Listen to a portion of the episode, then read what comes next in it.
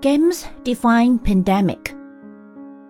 At Beijing 2022, a total of 2,877 athletes from 91 countries and regions competed for 109 gold medals. More than 45% of those athletes were women, an all time high in the history of the Winter Olympics. As the first global multi sports event held as scheduled during the COVID 19 pandemic, the Beijing Winter Games prioritized the health and safety of all participants.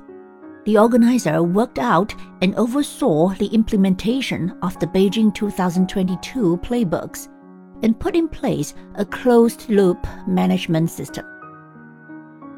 在这则新闻里面，我们注意到一个最近经常听到的词 “COVID-19 pandemic”。